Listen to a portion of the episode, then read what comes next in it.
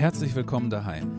Wir freuen uns, dass du am Start bist und laden dich ein, in den nächsten Minuten neu über Gott zu staunen.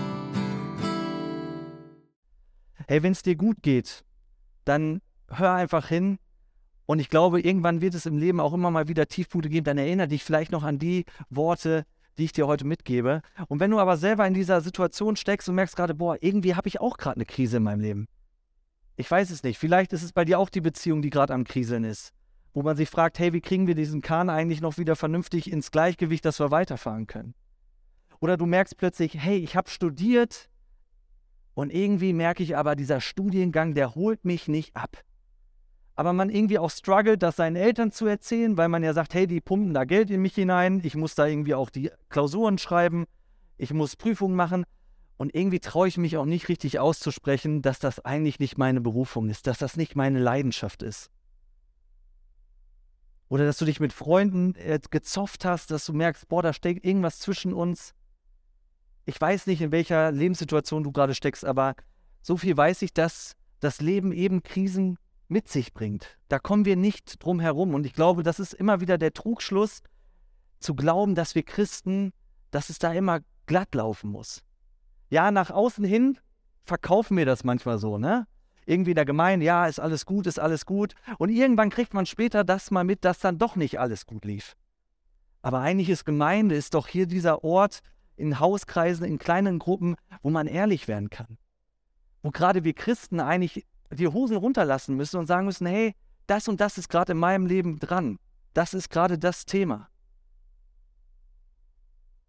Also die Frage, Restart heute das Thema, hey, wie ist eigentlich in Krisen, in, in dem größten Scheitern, aber auch in dem kleinen Scheitern. Es geht nicht um diese Big-Dinger, Big-Themen, sondern es geht auch um die kleinen alltäglichen Sachen. Wie ist da eigentlich ein Neustart möglich? Wie kann das gelingen, neu das Leben in die Hand zu nehmen?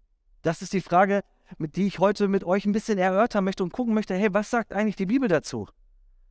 Was sagt, was sagt die Bibel dazu zum Thema Neustart? Und ich möchte euch mit hineinnehmen in einen Jünger, äh, so viel sei gespoilert.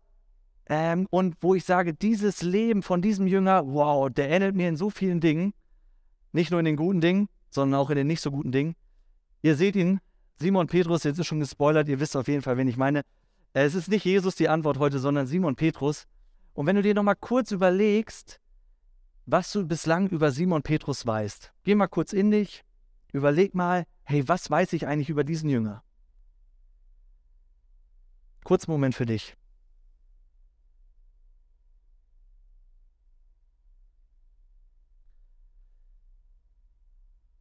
Ich bin ja hauptamtlich, ich habe die Bibel ein bisschen gelesen, auch ein bisschen öfter.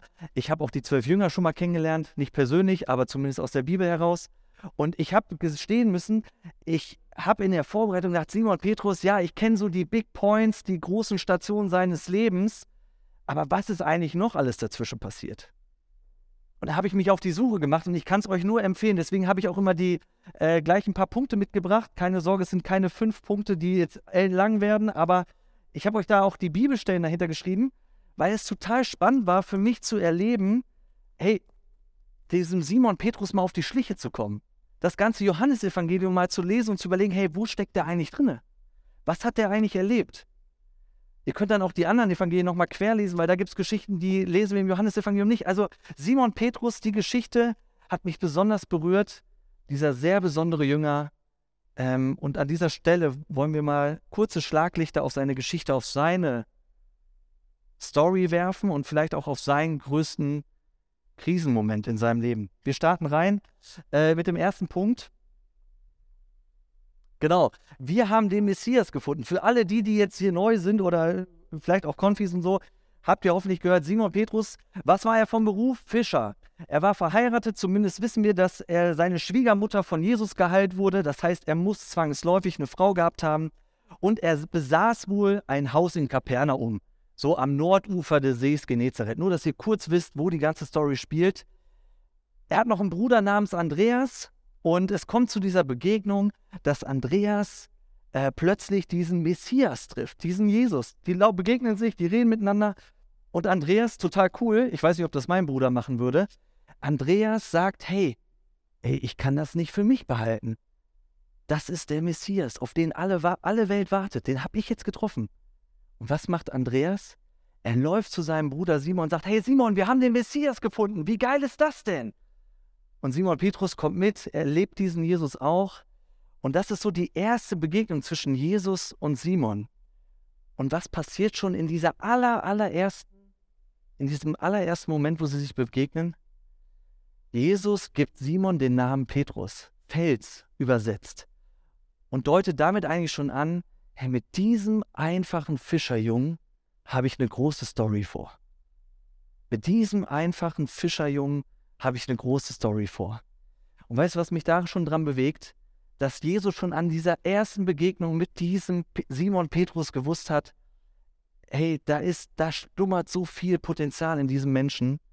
Und ich möchte sehen, dass das in den nächsten drei Jahren, wenn er mit mir unterwegs ist, dass das aufblüht, dass das zum Vorschein kommt. Und ich liebe es an Jesus, ich liebe es wirklich an Jesus zu wissen, er nimmt einfach die normalen Menschen wie du und ich. Also ich bin Normalo, ich weiß nicht, ob du Normalo bist, aber ich bin zumindest einer.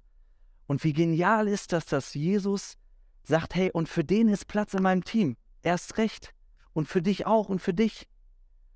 Das ist das Geniale, was ich an dieser ersten, an dieser ersten Weggabelung zwischen Jesus und Simon schon erlebe. Wow,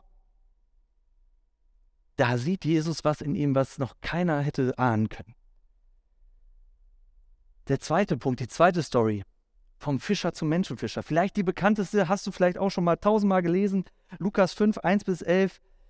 Wenig später nach dieser ersten Begegnung kommt es dazu, dass eben die Schwiegermutter des Petrus geheilt wird, die war krank. Äh, könnt ihr alles nachlesen und danach beruft Jesus seine Jünger. Und mit dabei natürlich Andreas und Simon. Die Geschichte am See, sie fischen, Ihr kennt es, ähm, brauche ich nicht groß ausführen. Und in dieser Begegnung holt Jesus diese vier Fische ab und sagt, hey, von nun an, Leute, von nun an sollt ihr nicht nur fischen gehen, sondern Menschenfischer sein. Für mich immer wieder auch ein tolles Ding, dass Jesus genau das Vokabular verwendet, was die Leute verstehen. Was die vier Fischer, die er da abgeholt hat, die er eingeladen hat zum Nachfolgen, dass er deren Bilder verwendet hat. Hey, und wenn, wenn, wenn du in deinem Alltag drüber nachdenkst, hey, was kannst du eigentlich gut? Was ist mein Wissen? Was habe ich für Erfahrungen? Was habe ich für Skills? Dann stell dir vor, dass Jesus genau diese Bilder verwendet und sagt, hey, geh raus damit. Sei Menschenfischer, sei Menschen, sei Bauarbeiter Gottes oder Bauarbeiterin Gottes. Äh, ich weiß nicht, was, was sei, oder sei ein kreativer Kopf Gottes. Egal. Ähm, so wie Jesus diesen Menschen da sagt, hey, werdet Menschenfischer, so macht er das auch bei uns. Und er hat verschiedenste Menschen in sein Team geholt. Und mich beeindruckt an dieser Geschichte, die immer so schnell, ähm, ja, immer die so schnell zu gel gelesen ist, dass sie ihrem Ruf gefolgt sind. Hey, denk dir das doch mal kurz. Simon Petrus hat eine Frau. Die anderen haben vielleicht auch noch irgendwelche Familien in dem, in dem Ort und die sagen plötzlich, ich mache mich auf den Weg, ich gehe los, follow me und sie machen es tatsächlich. Ich sagte, ich weiß nicht, wie ich da reagiert hätte, wenn Jesus jetzt so vor mir gestanden hätte damals und ich da irgendwie meinem Beruf nachgehe, weiß ich nicht, ob ich da sofort straight gesagt hätte, ja, Jesus, komm, ich bin auf jeden Fall dabei. Aber ich kann dir sagen, das, was ich jetzt in meinen vielleicht gut 15 Jahren, die ich mit Jesus schon unterwegs bin, gemerkt habe, dass das eine, die beste Entscheidung ist. Die beste Entscheidung meines Lebens zu sagen, ich will diesem Jesus nachfolgen. Und mal kannst du das richtig laut und mit voller Inbrunst sagen, hey Jesus, ich folge dir. I have decided to follow Jesus. Ihr kennt vielleicht diesen Song. Und manchmal ist es ein sehr, sehr zögerliches, ja Jesus, ist gerade echt heftig schwer bei mir, aber ich will trotzdem festhalten. Vielleicht kennst du die Situation auch aus deinem Leben. Und dieser, dieses, ja, diese Spannung, zu erleben an diesem Simon Petrus, das ist das, was, was, was mich fasziniert. Und wir gehen weiter in den dritten Punkt. Also, er hat von Jesus, er hat die erste Begegnung gehabt. Er hat jetzt den Ruf gehabt, loszuziehen, mit Jesus drei Jahre unterwegs zu sein, Menschen zu fischen, das Evangelium auszuteilen. Und dann kommt ähm, der Satz, der nicht zu verachten ist: Du bist der Christus. Das muss man sich vorstellen. Die Jüngerinnen und Jünger oder die Jünger vielmehr, die zwölf im Markus-Evangelium, die waren unterwegs. aber die haben das irgendwie nicht so richtig verstanden, was das jetzt eigentlich alles mit diesem Jesus zu tun hat. Und selbst wenn, dann hat Jesus im Markus-Evangelium zumindest immer gesagt so, hey Leute, sagt's keinem weiter. Mm -mm, sagt's keinem weiter, bitte. Also haltet das bitte bedeckt, ruhig, durchatmen. Das hat Jesus dir mitgegeben. Aber Petrus, Simon Petrus ist der allererste, der es verstanden hat, der mit diesem Bekenntnis umherkommt und sagt, du bist der Christus. Du bist der, auf den alle Welt wartet, auf den Retter, den Gott schenken und schicken wird, um diese Welt zu retten. Das hat Simon in seinem Leben und auch als allererster von den Jüngern gecheckt. Und ich glaube, dass das auch so ein Meilenstein ist in dem Leben dieses, dieses einfachen Fischers, dieses Jüngers, dass er diese Erkenntnis hatte und von da aus weitergehen konnte. Dass er mit diesem, ja, mit diesem Bekenntnis andere Menschen wiederum angesteckt hat. Und ich habe es gerade schon gesagt, mal kann man dieses Bekenntnis laut mitsprechen. Du bist der Christus. Und manchmal fällt es einem richtig schwer. Und mir macht so Mut, an diesem Simon Petrus zu erleben, hey, Gott kann mit jedem wankelmütigen Menschen, so wie es der Simon Petrus vielleicht gewesen ist oder ziemlich wahrscheinlich so war, mit so einem wankelmütigen Typen kann er umgehen und mit dem ist er unterwegs. So, wir nähern uns langsam. Punkt 4.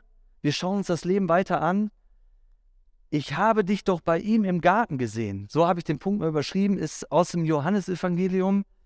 Und ihr merkt langsam, es geht auf Karfreitag zu. Wir hatten es gerade erst vor wenigen Wochen gefeiert, Karfreitag, Ostern. Und ihr wisst es vielleicht noch, was da passiert ist. Jesus sagt es voraus, hey, pass auf, es wird so sein, dass mich hier jemand verleugnen wird. Und alle, nee, nee, nee, nee und so weiter. Und dann passiert es, äh, in diesem Moment. Jesus wird äh, in den Palast der Hohepriester reingebracht und Simon Petrus und der andere Jünger äh, laufen so hinterher und schauen so ein bisschen, was passiert hier gerade. Der eine Jünger darf sogar rein in den Palast, äh, weil er da seine Connections hatte. Und Simon Petrus stand draußen und am Kohlefeuer, am Lagerfeuer. Und dann kommt es dazu, dass er drei Menschen begegnet, die ihn immer wieder darauf ansprechen: Hey, Du bist doch der, der drei Jahre lang mit diesem Typen unterwegs war. Oder? Und er dreimal gesagt hat, nö. Jesus? Nö. Also keine Ahnung, wer das ist, aber du, also hab ich heute keine, n -n, will ich nicht, kenne ich nicht. Und ich glaube, das ist der Knackpunkt in der Biografie von diesem Simon Petrus. Das ist sein Zug, der in diesem Moment entgleist ist. Das ist seine große Lebenskrise in diesem Moment, wo er, wo der Hahn kräht, wird ihm schlagartig bewusst, ich habe tatsächlich, ich habe diesen Meister, diesen Lehrer, meinen Freund, den ich mit diesem, mit dem ich Leben geteilt habe, der, der Wunder vollbracht hat, der gepredigt hat, dem, wo alle zugehört haben. Hey, und ich habe diesen Menschen jetzt verraten. Ich habe ihn verleugnet. Und ich will mir gar nicht ausmalen, wie schlimm es sich angefühlt haben muss in diesem Moment für diesen Simon Petrus. Das muss eine riesengroße Niederlage in seinem Leben gewesen sein. Der vorhin noch gesagt hat, du bist der Christus. Und der auch sonst eigentlich immer wieder gesagt hat, Jesus, mit dir gehe ich voll all in, mit dir mache ich dies, mit dir mache ich das. Und plötzlich verleugnet er, plötzlich verleugnet er seinen besten Freund, seinen Lehrer, den Sohn Gottes. Und dann nahm die Geschichte seinen Lauf. Karfreitag passiert, Ostersonntag passiert. Jesus steht von den Toten auf. Und dann kommt es zu einer Begegnung, die ihr vielleicht noch gar nicht so kennt. Zumindest ist sie jetzt nicht so der prominenteste Text oder die prominenteste Stelle, die man über diesen Simon Petrus lesen könnte. Johannes 21, habt ihr das schon mal gelesen? Wer hat schon mal Johannes 21 gelesen? Ja, bestimmt viele. Okay, alle Hände gehen gut. Gut, super. Also fünfter Punkt. Fünfter Punkt. Hast du mich lieb? Hast du mich lieb? Nach dieser Geschichte, nach, nach der Auferstehung, hat Jesus sich ja seinen Jüngern nochmal gezeigt. Und im Johannesevangelium wird gesagt, dass er sich insgesamt dreimal noch seinen Jüngern gezeigt hat. Und in dieser Geschichte, die ich heute mitgebracht habe und ich glaube, die ganz viel auch nochmal uns mitgeben kann über das Thema Restart und wie wir mit Krisen umgehen können, steckt in dem Text, weil es war so, sieben Jünger waren wieder on Tour. Die haben gesagt, okay, das Ganze mit Jesus hat ein Ende gefunden. Sie waren vielleicht auch noch deprimiert, hatten Fragen, wussten nicht so richtig, was machen wir jetzt eigentlich? Und wenn du dir kurz überlegst, was würdest du in so einer Situation machen? Ich würde auf jeden Fall wieder in, ins alte Leben zurückgehen. Ich würde sagen, hey, ich kann fischen, ich kann das vom Beruf, dann mache ich das einfach wieder. Ich gehe zu meiner Familie, die sehe ich, habe ich auch schon länger nicht mehr gesehen, und ich bin wieder da in meiner alten Heimat. Und das ist passiert. Sie waren wieder am Nordufer des Sees Genezareth, haben gefischt. Und wie könnte es anders sein? Ihr kennt das vielleicht. Sie haben in der Nacht nichts gefangen. Eine Geschichte, die wir auch ganz zu Beginn im Lukas-Evangelium lesen. Hey, die haben nichts gefangen. Und für die Fischer war klar, so ein Abend, wenn da nichts gefangen ist, dann ist vorbei, dann brauchen wir morgens auch nicht los. Was macht Jesus da? Er sagt, hey Leute, fahrt noch mal raus und diesmal auf die rechte Seite. Und sie machen das und die Netze sind voll. 153 Fische im Netz. Ich frage mich, wer das nachgezählt hat, aber 153 Fische in diesem Ding. Das Netz reißt nicht und die Leute oder die Jünger, die sieben Jünger, die da waren, merken plötzlich, ja, das ist Jesus. Das ist ja krass. Der steht da am Ufer. An diesem frühen Morgen steht der am Ufer. Und dann reden sie miteinander und Jesus, was macht er? Er macht einen Brunch für die sieben Jünger und sagt, kommt Leute, wir essen erstmal miteinander. Ich grill uns was. Das ist die einzige Stelle, wo Jesus im, in der Bibel grillt. Könnt ihr euch merken, Johannes 21. So, und als dieser Brunch zu Ende war, passierte es, dass, dass Jesus zu Simon gesagt hat, hey Simon, komm mal mit, wir müssen mal reden. Wir müssen mal Tacheles reden. Und ich stelle mir vor, wie sie so ein paar Meter von den anderen sechs weiterlaufen und so, sie so ein bisschen reden und boah, in der Situation von diesem Simon Petrus will ich nicht gesteckt haben. Der weiß plötzlich, oh Mann, da steht Jesus. Und ich habe es damals so verbockt. Ich habe ihn dreimal verleugnet. Dreimal habe ich so richtig daneben gelangt. Die größte, das größte Scheitern in meinem Leben bislang. Und der Simon Petrus, ich stelle mir das vor, wie er dann da so, so hm, was wird er jetzt wohl denken, der Jesus? Was wird er vielleicht sagen? Wird er mit, mit mir, wird er mich jetzt äh, vor allen Leuten auflaufen lassen? Wird er mich beschimpfen? Wird er sagen, hey, was hast du damals gemacht, Simon Petrus? All diese Fragen kursieren in dem Kopf von Simon. Und dann reden die beiden miteinander. Und Jesus stellt eine einzige Frage. Jesus stellt Simon Petrus die Frage, hast du mich lieb? Hast du mich lieb? Und Simon Petrus sagt, ja Herr, du weißt doch, dass ich dich lieb habe. Okay, krass. Warum stellt Jesus diese Frage? Er hätte doch so viel Grund, da reinzuschlagen in die Kerbe. Er hätte so viel Grund, ähm, Petrus auflaufen zu lassen. Er hätte so viel Grund, ihm zu sagen, hey, was hast du damals gemacht? Vor dem Palast des Hohepriesters, was hast du da gemacht? Nein, er stellt nur eine einzige Frage. Hast du mich lieb, Simon Petrus? Und Simon sagt, ja, Herr, ich habe dich lieb. Und ich glaube, dass das ein Punkt ist, der in dieser Geschichte ganz deutlich wird, wenn es darum geht, wie gehen wir mit Restarts, wie gehen wir mit Neuanfängen, beziehungsweise wie gehen wir mit unseren Krisen um, dass wir hier an dieser Stelle schon sehen, hey, Jesus liegt nichts daran, in deiner Vergangenheit zu wühlen und da irgendwie in die Wunden reinzudrücken. Jesus nimmt dich da auch nicht irgendwie und sagt, nee, mit dir will ich nichts mehr zu tun haben, wie man das vielleicht bei Freunden machen könnte, zu sagen, nee, mit dir will ich nie wieder was zu tun haben. Jesus geht es dahin einzig und allein nur um diese Herzensfrage, hast du mich weiterhin lieb? Hast du mich lieb? Darauf kommt es ihm an. Egal, was in deinem Leben bislang gelaufen ist, egal in welcher Krise du gerade steckst, egal in welcher Situation du dich gerade befindest und vielleicht das Gefühl hast, boah, ich weiß nicht, wie ich damit weitergehen soll. Da ist irgendwas, ein Scheitern, ein Bruch, da sind Verletzungen, Jesus guckt da nicht drauf und sagt so, das kann ich nicht ertragen, bitte geh mir aus den Augen, sondern er sagt, hey, hast du mich lieb? Weil das ist das, worum es ihm geht. Dass er sagt, hey, was ist, was ist in deinem Herzen? Und wenn du mich weiterhin lieb hast, dann ist das alles geklärt. Dann lass mich dir sagen, es ist geklärt. Er bagatellisiert nicht deine Vergangenheit. Er redet dir auch nicht klein oder auch schön und sagt so, ach, ist nicht so schlimm, Simon Petrus. Das, was du damals gemacht hast, ist kein Problem. Das macht Jesus nicht. Er nimmt die Sachen ernst. Aber er hackt nicht drauf rum, sondern er sagt, hey, mir kommt es darauf an, dass du mich weiterhin lieb hast. Und das zeigt so viel von der Annahme und von der Liebe Jesu, die auch dir und mir immer wieder gilt, wenn wir merken, unser Leben läuft nicht gerade aus und straight, so wie wir es uns oft so wünschen. Sondern er nimmt, er nimmt uns an. Trotz oder gerade auch weil unsere Vergangenheit eben die ist, wie sie ist. Und das macht mir Mut, wenn ich an Restart denke, wenn ich weiß, okay, in, meiner, in meinem Leben gibt es gerade eine Krise, dann weiß ich, hey, dieser Jesus, der, der verurteilt mich nicht, sondern er nimmt mich weiterhin an. Und er sagt, ja, das gehört zu deinem Leben dazu. Und das brauchen wir auch nicht kleinreden. Und die Wunden und die Verletzungen werden vielleicht bleiben. Aber ich zeige dir, wie du damit weitergehen kannst. Er fragt diese Frage, hast du mich lieb? Äh, insgesamt dreimal. Und beim dritten Mal merkt Simon Petrus die Erinnerung, das Feuer, wo sie jetzt am, am Nordufer sitzen, gerade gebruncht haben. All diese Erinnerungen kommen wieder in ihm hoch. Und für mich ist die Frage, ja, okay, ähm, er nimmt mich weiterhin an, er nimmt meine Story ernst, das ist, das ist das eine, das ist gut zu wissen.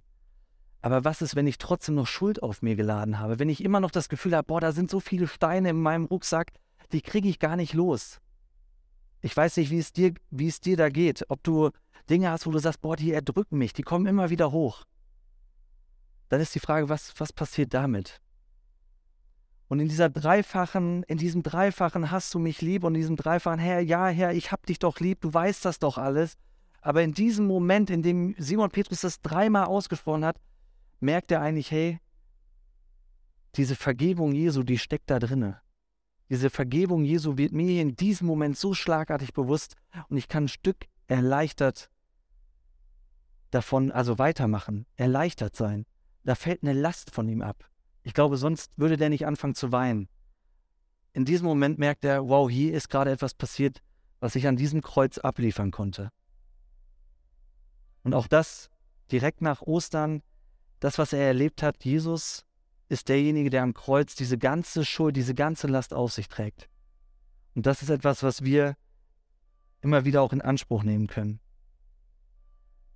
Hildegard von Bingen, ähm, Benediktinerin und so, äh, führt so weit, die hat einen äh, Spruch gesagt und zwar, ähm, der Weg zur Selbst- oder zur Menschwerdung ähm, ist der, dass man Wunden zu Perlen verwandelt. Wunden zu Perlen.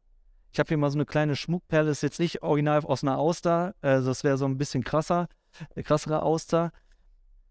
Aber wisst ihr, wie Austern diese Perlen herstellen? Die kommen dann zustande, wenn irgendwie Parasiten in diese Muschel, in diese Auster reinkrabbeln und versuchen da irgendwas kaputt zu machen. Wenn da kleine Risse entstehen. Früher hat man gedacht, oder die Hildegard von Bingen hat damals noch gedacht, das liegt daran, wenn so ein Sandkorn da reinkommt.